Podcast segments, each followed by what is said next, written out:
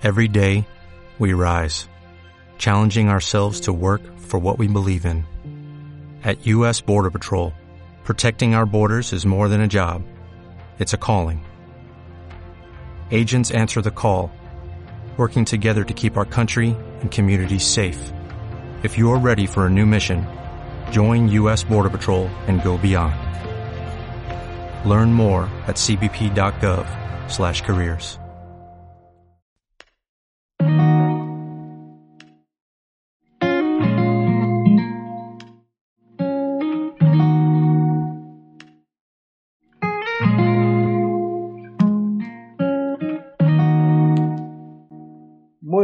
podcasters, y bienvenidos a un capítulo más. Yo soy Carlos Ruiz y ya sabéis que no estoy solo. Cara a cara tengo a mi amigo y compañero Raúl Gordillo. Muy buenas, Raúl. Pues muy buenas, Charlie. Muy buenas a todos esos podcasters que un día más se han unido a nosotros. Ya sabéis, esto es Toma Pan y Calla, vuestro podcast gastronómico favorito y de referencia. Cada vez somos más en este espacio y queremos daros las gracias a todos, incluso a aquellos que nos escucháis desde México, Estados Unidos, Singapur, Colombia, desde España, por supuesto, Bélgica o Alemania. Millones de gracias. Raúl, esto es todo un regalo. Nos escuchan desde mogollón de países ya. Así que muchísimas gracias a todos por estar ahí y, escucharnos. Dejarnos vuestros comentarios. Queremos saber qué os parece y el programa y este y todos. Si os va gustando o no os va gustando. Para ello tenemos que dejar un like. Así de sencillo. O suscribiros en nuestro canal. Otra opción, otra opción. Hoy en el programa, Charlie, traemos novedad. Traemos novedad. Bueno, novedad invitados top, como siempre, como en todos.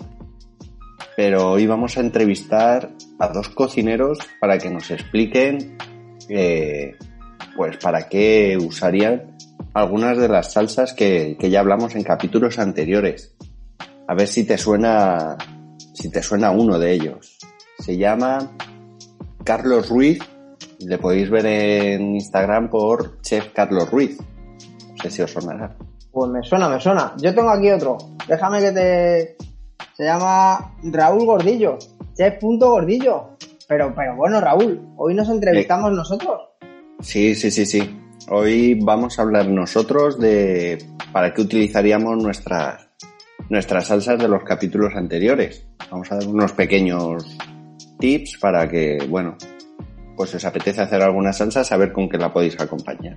Esta semana, en vez de subir fotito de una única receta, os vamos a dar muchas recetas y cualquier duda que tengáis sobre la receta, ya sabéis, nos la hacéis llegar y nosotros os contestamos tan pronto como lo veamos. Eh, pues vamos a empezar, si quieres, por la holandesa, por ejemplo, Raúl. Pues empecemos por ella, que es rica esa holandesa, ¿no? Carlos. Una holandesa bien montada, y la verdad que bueno pues nos puede valer para los típicos huevos benedictines o por ejemplo para una tostita de salmón ahumado ahí con aguacate salmón un poquito de algún encurtidito y napado un poquito gratinado y la verdad que, que nos pondríamos morados. A mí también me gusta para unas alcachofas a lo mejor que te puedas hacer unas alcachofitas o unos espárragos pasados por tempura y le, le, pones un poquito de salsa holandesa, los terminas gratinando y oye, la verdad es que le da un toque muy, muy rico, un brócoli a lo mejor y estaría muy rico. Eso gratinado y ya pues bueno, alguno, alguno nos dirá cómo le gusta a él, ¿no? O con qué la acompaña él. Pues mira, bueno, una de las derivadas es la bearnesa, ¿no? Una bearnesa que ya contamos, eh, bueno, pues cómo, cómo hacer una buena bearnesa. Y, por ejemplo, para unas yemas de espárragos bien al hosper, bien eh, ahumaditas, y luego las gratinamos ahí con, con una cucharada de bearnesa. Yo creo que, que, sería con unos canónigos al lado y los contrastes, yo creo que, que van a ser muy buenos. Yo esta, fíjate, el, lo que me llama, ¿no? El estragón, el, el vinagre de estragón, el, el perifollo, todo eso que tiene, pienso que le iría muy bien a un salmón. Un salmoncito marcadito a la plancha o bien marcadito a la brasa o como más os guste al horno. Le terminamos con un poquito de esta bearnesa con el estragón tan aromática, ¿no? Que puedes llegar a ser. Naparlo y igual, gratinarlo. Al final es como una holandesa. Gratinada y lo tienes. Pues mira, por ejemplo, la siguiente, que sería también una derivada, como ya hemos comentado, de la holandesa, sería una muselina. Eh, la muselina, creo que ya lo dijimos en el capítulo anterior, pero es que la verdad que, le va fantástico, por ejemplo, a, pues, para, unos blinis con caviar, yo creo que, sería lo, lo, que más a lo que más le pegaría. Y honesta, la verdad es que ya la uso poco, ¿no? La muselina. No porque no tenga caviar en la nevera, Charlie, me vas a entender, sino por el tema de, montar la nata, más que nada. Montar la nata, añadirle la holandesa, se me complica un poco la vaina. Pero sí, al final es una salsa eh, que principalmente se utiliza para acompañar el caviar con, con unos blinis, ¿no? Entonces, bueno, tenemos ahí esa salsa. Ya os digo que tampoco tiene mucha mucha utilidad, mucho tal, pero bueno, ahí dejamos nuestro, nuestro toque de, pues la podéis acompañar para esto. Las derivadas de la española, porque la española como tal mm, nos puede valer por, bueno, porque la salsa en sí es una salsa base y nos podría valer. Pero sí que es verdad que es más tosca que, si hacemos una bordalesa. Por ejemplo, una bordalesa para eh, o bien una presa o bien una entraña o bien una carne roja a la parrilla, yo creo que, le iría fantástico.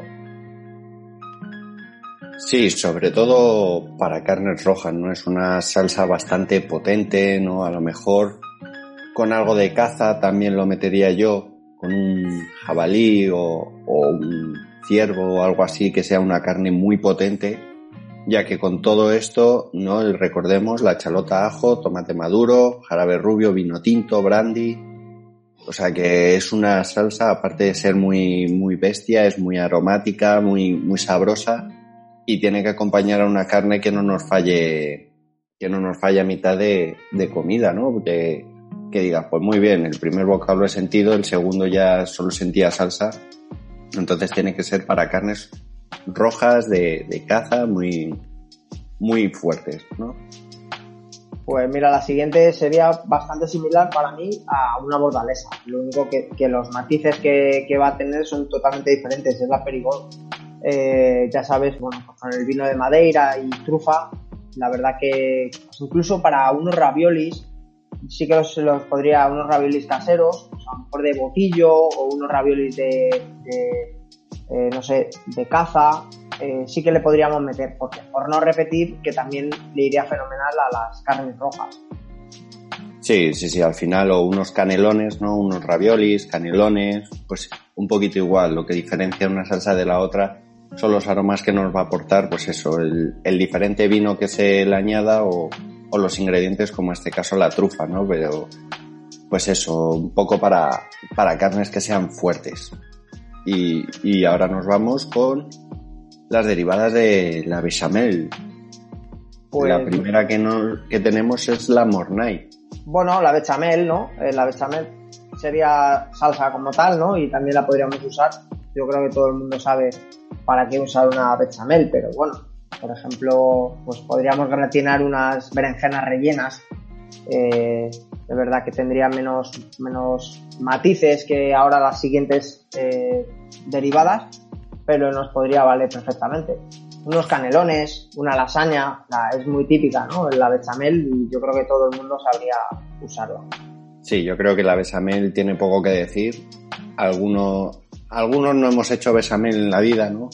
Eh, en mi caso porque no, no me agrada mucho esta salsa, pero bueno, eh, sí, en casa se hacen bechamel para acompañar o para gratinar cualquier, pues unos canelones, una pasta, una, una lasaña, unos raviolis. O sea, sí que suele ser para, para napar, ¿no? Incluso se me ocurre una pechuga de pollo villarroa, ¿no? Que también lleva esa bechamel por encima. Bueno, ya veréis que con, con las derivadas al final diréis, oye, pues si en vez de una bechamel normal hago, hago esta, seguro que queda mucho más, más sabrosa. Podemos destacar un pequeño secreto tuyo, Raúl, que es que cuando te dan a probar la bechamel haces, haces así como un, mm, si no me queda más remedio, la probaré. A ver, eres, es lo que tiene en la cocina, pruebas cosas que te gustan y también tienes que probar las que no te gustan. Y a mí la bechamel la verdad es que no me hace mucha gracia, pero cuando hay que probarla hay que probarla. Pues mira, una, una derivada sería de la bechamel, pues una mornay. Yo creo que es un poquito más completa que una bechamel, por ejemplo, para gratinar, eh, pues, eh, no sé, un pescadito, unos canelones que ya lleva su propio queso. Pues, ¿qué más podríamos meterle? No sé, unos huevos rellenos, unos huevos rellenos típicos de, de la abuela, típicos de, de la madre, pues me parecen fantásticos para, para gratinar una mornay. Esos huevos rellenos con atún, ¿no? Con pimiento del piquillo, a lo mejor, alguna aceituna, tal, y los, y los napas con esta mornay van a quedar estupendos. Yo lo usaría para pescados que sean, que sean blanditos, ¿no? A lo mejor una, una merluza, un, un rape, algo así, que, que le vaya bien esta salsa, ya que si no la gratinas no pasa nada, pero yo recomiendo que se gratine. Queda mucho mejor. Es como darle un plus. Mira, la siguiente sería una subis. Y la verdad que no es una salsa que, me pueda apasionar mucho, no porque una buena cebolla bien fondeadita no nos haga eh, realzar ciertas salsas, sobre todo porque te deja eh, un poco de dulzor, esa, esa, propia cebolla en la elaboración en la que lo hagas, pero eh, sí que me, valdría pues para, no sé, para un pescado, a lo mejor que lo sacas del papillot y quieres eh, terminarlo un poquito gordo y lo quieres terminar, lo terminarías en el horno y gratinándolo con, con una subis. Le va a ir muy bien porque el papillot, por ejemplo, trae ya de por sí las verduras al vapor con el pescadito y yo creo que le pegaría Pues sí, Charlie, como decías, la subís, pues es una salsa que, que tampoco es que haría mucho, ¿no? Un puré de cebolla simplemente, a lo mejor ya me metería en, echarle otros ingredientes que realcen mucho más la salsa. lo que decías, un papillot a lo mejor que ya nos viene con, con toda esa verdurita, con el pescado, con todos esos matices que nos da el papillot, no, pues la acompañas con esta salsa por, por decir, no la voy a echar otra salsa de la que vamos a hablar después, le voy a echar esta que, que tengo por aquí. Y nos vamos con unas salsas baratitas, baratitas de coste, Charlie. Nantúa, con mantequilla de cangrejos. Pues sí, es una besamel con la mantequilla de cangrejos. Y bueno, si os tengo que contar las veces que yo he hecho esta salsa, eh, me sobran dedos de una mano. Mm, no la he hecho mucho, pero sí que al igual, al llevar una mantequilla de cangrejos, sí que la podríamos aprovechar pues para unos pescados algo más, más duros, ¿no? O incluso para para los que comáis cangrejos o, o a lo mejor una pata de, del cangrejo real, ¿no? Y la queráis echar por encima, gratinar igual, pues oye, sí que nos va a realzar mucho el sabor de, de cangrejo, ¿no? El, echarle esta mantequilla enriquecida.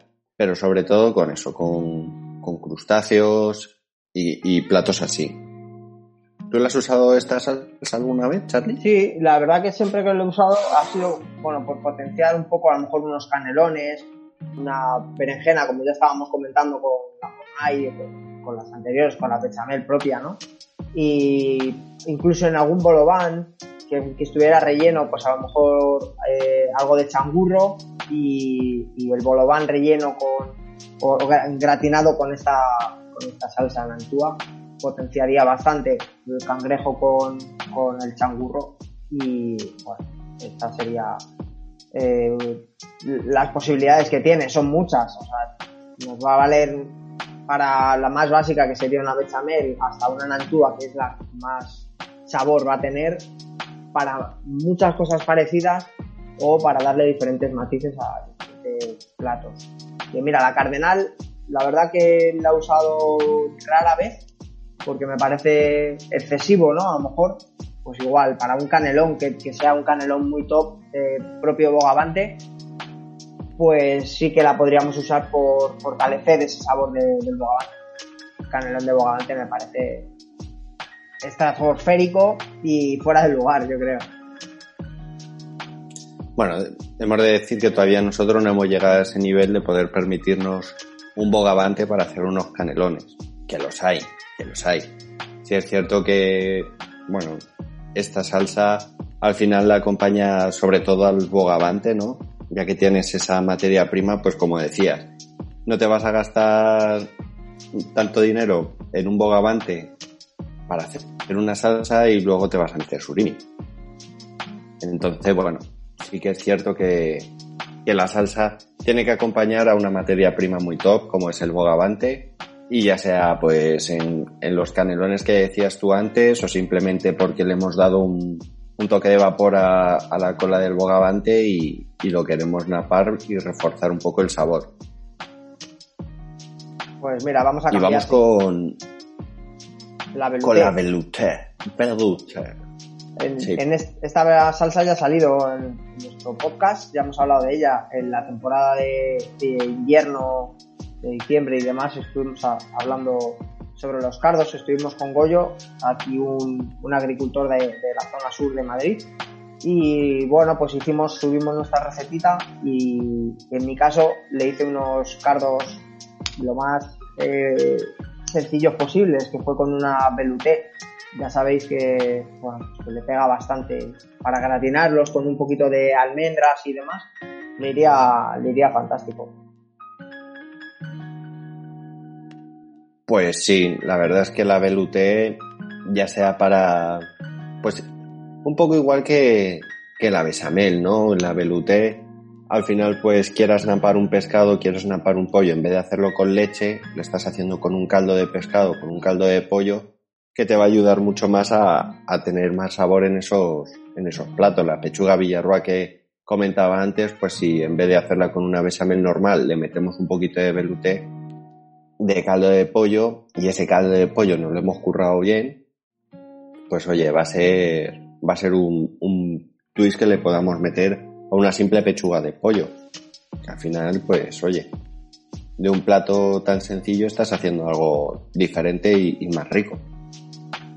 Pues, ¿Y qué me cuentas de la alemana? Pues mira, una salsa alemana que ya dijimos que no tiene nada que ver con, con Alemania, ni siquiera es española, Así que, eh, ya, que es una derivada ahí de la velouté, podríamos pues, seguir metiéndola pues, para, mejor para unas alcachofas y gratinarlas, ya que tiene esa yema eh, para ligarla y ese zumo de limón le va a ir muy bien a la, a la propia alcachofa, que ya de por sí eh, necesita algo para diferenciar, ¿no? Ese, para resaltar su propio sabor. Si no sería una verdura más, muy rica, pero un poco plana. Yo creo que, que me quedaría con las alcachofas. Las alcachofitas ahí, o bien salteadas o bien rellenas, me, me cuadra con esta salsa. Sí, un poco contigo. Ya que tenemos aquí la yema, vamos a aprovechar que va a gratinar mucho mejor ¿no? Que si hacemos una besamel simple, el caldo de champiñón, zumo de limón, la mantequilla, pues un poco una coliflor también, se me, a lo mejor que le podamos cocer, luego dar un salteado con un poquito de ajito para darle eso, terminar con una, con una alemana y meter a gratinar. Al final las derivadas son como la base, ¿no? Como tenemos la base, eh, y le voy añadiendo cositas para lograr unos toques diferentes que nos puedan hacer mejorar mucho más el plato que simplemente con la, con la salsa base. Entonces, bueno, la Versi, ¿no? Que, que como tú bien dices, es una velouté de fumet con chalota, vino blanco y perejil. Pues volvemos un poquito a lo mismo. Eh, para verduras, para algún pescadito, no sé, es muy parecido eh, la utilización que se le pueden dar a todas estas salsas, ¿no? Pero como veis, van cambiando diferentes ingredientes por si un día os apetece probar una, un día os apetece probar otra, pues le vais echando unos ingredientes u otros que no son nada complicados ni nada caros y oye, el resultado puede cambiar muchísimo, ¿no, Chati? Sí, la, la Versi, por ejemplo, pues igual, sería una veluté reforzada y, pues mira, en mi caso, eh, pues había pensado, al igual que tú decías, un pescadito, yo pensaba en un ragú de rap y langostinos con unas mazorcas, eh, nada, escaldadas, que estén ahí un, poquito todavía al dente y yo creo que le pegaría bastante. A un buen pescado eh, le iría fantástico. Y, y la última que tenemos sería la Suprema, ¿no? La Suprema, pues con un calde de ave muy reducido, como su propio nombre indica, esta sí que lo vamos a, llevar mucho más para, para carnes de ave, ¿no? Pero no sé si se lo añadiría yo, por ejemplo, a unas carnes de ave que sean de caza, como una, como una perdiz, por ejemplo, una, ay, no me sale el nombre ahora, pero bueno, una de becada, ¿no? Que también eh, no sé si lo utilizaría yo para este tipo de carnes, por la nata más bien, por la nata reducida. Mm. A ver, si nos hacemos una suprema y en el caldo de ave usamos las carcasas de estas aves, sí que nos puede acompañar perfectamente. Pero a lo mejor para un pavo, así que hagamos, pues eso, un poquito al horno y, y se la pondría al lado sí que se la pondría al lado, no naparía con esta salsa para, bueno, para esas carnes que a lo mejor nos quedan un poquito seca, acompañarlas y tener ese, ese elemento que, a lo mejor nos puede ayudar a, salivar y, hacer mucho más rico. Pues mira, yo justo estabas hablando de eh, para aves y, demás, y caza, y me ha venido a la cabeza una miloja de purlarda, por ejemplo, rellena, que se suelen eh, por cocer las pechugas que estén un pelín, un pelín cruda todavía, eh, se laminan, ¿vale? Se, enfrían en cámara, se laminan y luego se hacen mil hojas y se hace un relleno, una buena farsa, pues, ya sea, por ejemplo, foie o sitake o, eh, no sé, un... Espinacas con pasas. Sí, eh, piñones, pues alguna, algún frutito seco que, que le dé ese toque mordible y que, bueno, pues que, nos haga estar pendiente de lo que te estás comiendo. Y yo creo que, pues, a esta, a esta milojita de pularda le vendría muy bien una suprema. Y vamos con, con la salsa por excelencia de acompañamiento, la de moja moja, eh, con la maonesa, ¿no? No, no, no, se me olvida ninguna, creo. No. Porque tengo unas ganas de mojar ya en la maonesa, Charlie, que eh, no tanto de hacerla, ¿eh? De la velute, de las que hemos comentado, las tenemos todas. Vamos ya con una maonesa. Pues poco que explicar de la maonesa. ¿Con qué no acompañarías una maonesa? Pues poniéndonos así exquisitos con unos buenos langostinos y, y empiezas a mojar en esa maonesa que hemos hecho Charlie a mortero. Charlie a mortero, por favor. Otros utilizamos la batidora. No, yo creo que, que, solo que el mortero es eh, para solo para, el lioli. el otro no. El otro cojo la turmis y, bueno. Y tirando, ¿no? Sí, sí, sí. Pues bueno, creo que todos hemos utilizado la maonesa, sabemos perfectamente con qué acompañarla y creo que ni Charlie ni yo vamos a descubrir América ahora con la maonesa, ¿no? Porque ya es... se ha mezclado con todo. ¿O, tú con qué opinas, Charlie? No, la mayonesa yo creo que pues para, para cualquier, a lo mejor, sándwich y que te, que te, quieras hacer, le puedes poner una puntita ahí de, de mayonesa y le va a ir fantástico. Unos langostinos, una... Pero yo creo que es que el tema de langostinos y gambas y todo esto es por, por tradición, pero lo mejor sería comerlo lo más eh, eh, puro posible para, realmente para probar el sabor de la gamba, langostino o lo que te esté llevando a la boca, pero sí que es verdad que la mayonesa nos vale para, para todo. Se suele usar mucha, en muchos casos mal eh, para taparles los sabores a los niños. Yo creo que, que, es muy bueno que los niños conozcan todos estos sabores. Así que te sorprendería de eh, la, la, lección que, que ahora mismo a mi hermana le está poniendo la vida con, con su con mi sobrina Y, es que ella era muy mala eh, comiendo y ahora me llama para pedirme recetas y poderle meter todo tipo de verduras dentro de ciertas cosas. Y tenemos ahí, o sea, que al final se ha, eh, bueno, mal fomentado que la mayonesa tapa ciertos productos para los niños para que se coman. Así que, pero bueno, mira, una remulade, que sería una derivada, sería algo más evolucionado que la mayonesa, pues ya lo comentábamos, alcaparras, pepinillos, perejil, peripollo, un poquito de estragón, cebolleta y, eh, el puré de anchoas. Yo creo que, pues, a lo mejor para, no sé, yo me, pondría a, pensar y a lo mejor para un sándwich de salmón ahumado con un poquito de rúcula y esta salsa eh, no necesitaría mucho más. Sí, la verdad es que me pega bastante bien para ese sándwich que dices tú. A ver, esta salsa también es para, para todos aquellos cocinillas que estéis en casa, no todos esos foodcasters que estéis en casa y digáis, hombre, pero no voy a hacerme una mayonesa simple.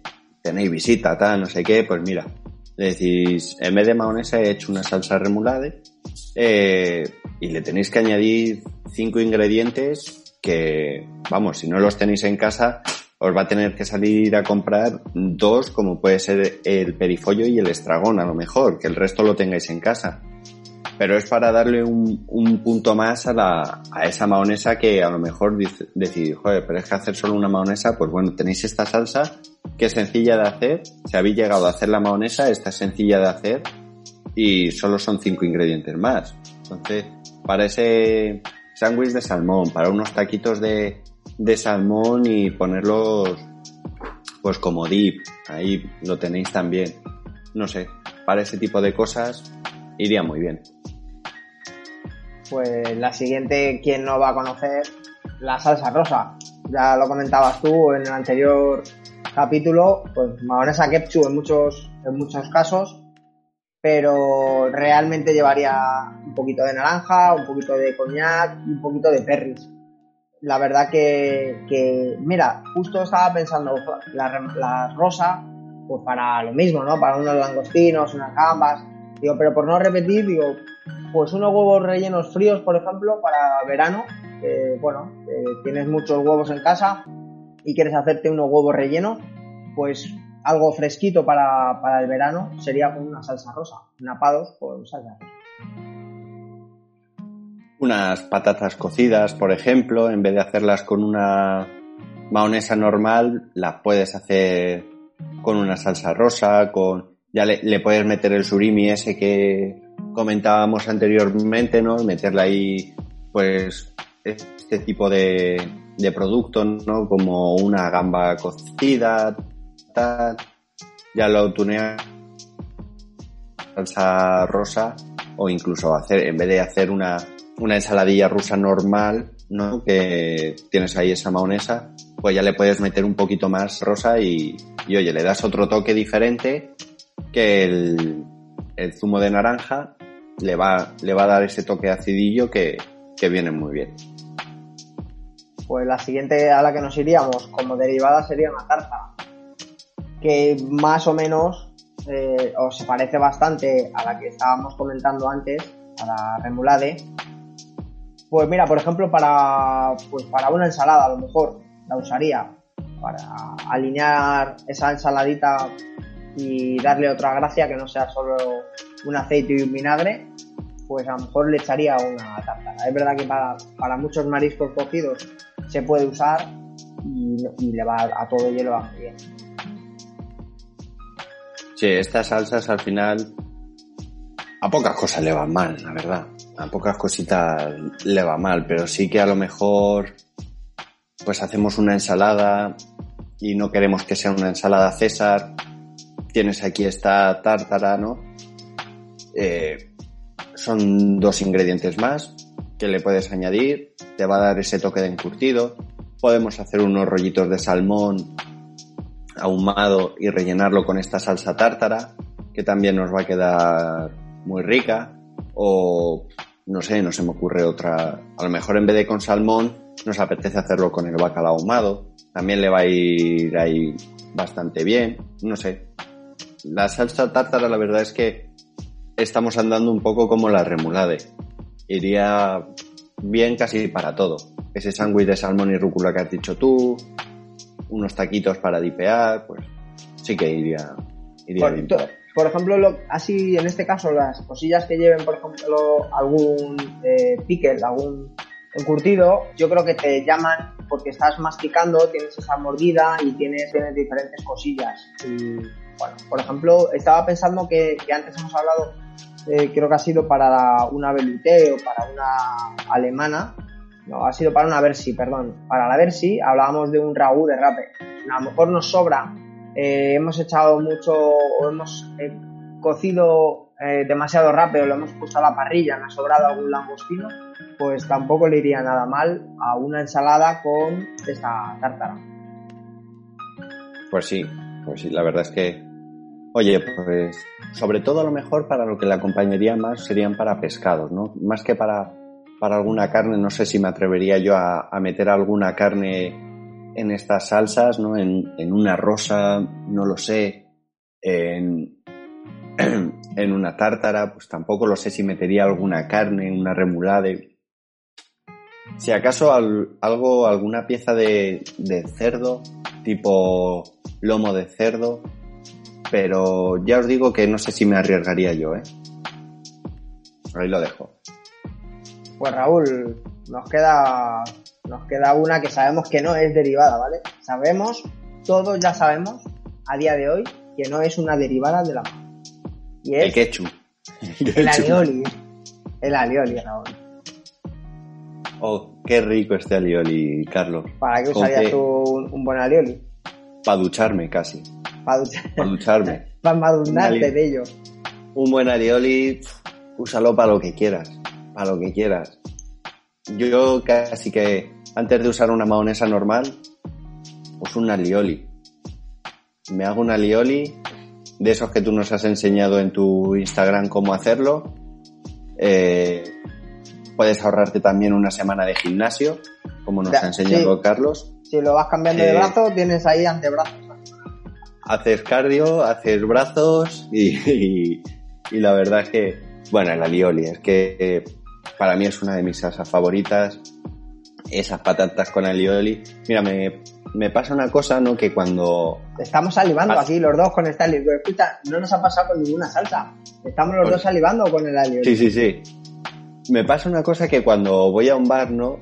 Hay muchas veces que pido alguna ración, alguna historia y digo, bueno, sé un poco lo que me van a traer.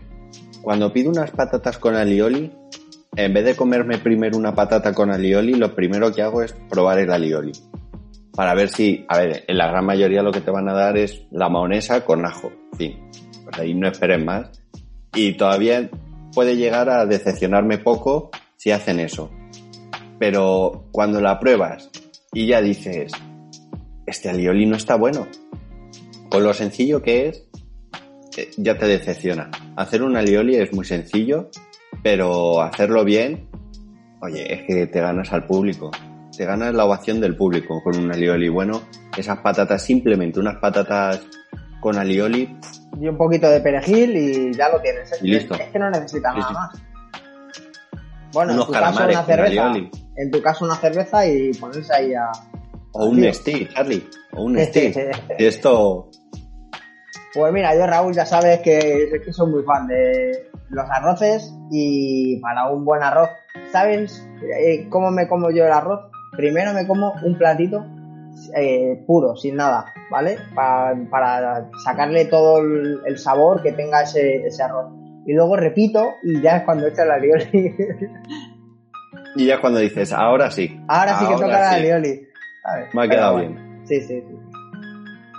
Pues bueno, esto sería nuestra, nuestros toques que daríamos a estas, a estas salsas, ¿no? no será por recetas. Esta semana tenéis recetas, tantos como restaurante nos dio eh, Luis Suárez de Lezo en su entrevista. O sea, tenéis aquí recetas como para todo el mes. Y si alguno dice, oye, pues no habéis dicho que yo la salsa no sé qué la, la acompaño con tanto. Oye, dejárnoslo, todo es probar y, y veremos si vuestra combinación es la ganadora. Nosotros ya os hemos dado unos pequeños toques para que para saber por qué dirección más o menos tirar con ciertas salsas, que muchas, pues a lo mejor no habéis oído hablar de ellas, otras tantas, pues sí, ¿no? Como la lioli, en este caso, la tártara o la rosa, que todo el mundo hemos hablado con ella y sabemos un poco por dónde tirar. Pero bueno, ahí está, ya sabéis, dejárnoslo en comentarios si nos hemos dejado algún producto que vaya muy bien para una salsa y poco más. Habrá que decir dónde tienen que, escribirnos y demás. Ya te digo yo, mira, Evox, iTunes, YouTube, Spotify, Google Podcast, en redes sociales, chef.gordillo, chef Carlos Ruiz. Ahí nos podéis dejar todo tipo de comentarios. Un like y por favor suscribiros. Así eh, estaréis al día de nuestras eh, aportaciones al mundo de la gastronomía. Muchísimas gracias por escucharnos un día más. Raúl, adiós. Esto ha sido Toma Pan y Calla. Nos vemos en el próximo capítulo. Hasta luego.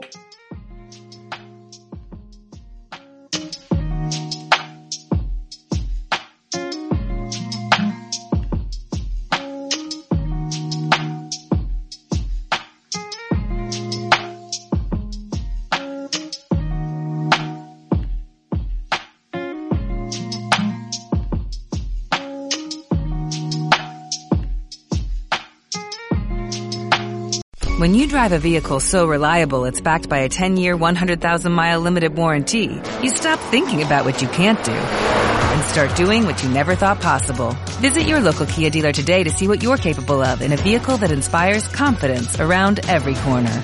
Kia, movement that inspires. Call 800-333-4KIA for details. Always drive safely. Limited inventory available. Warranties include 10-year 100,000-mile powertrain and 5-year 60,000-mile basic. Warranties are limited. See retailer for details.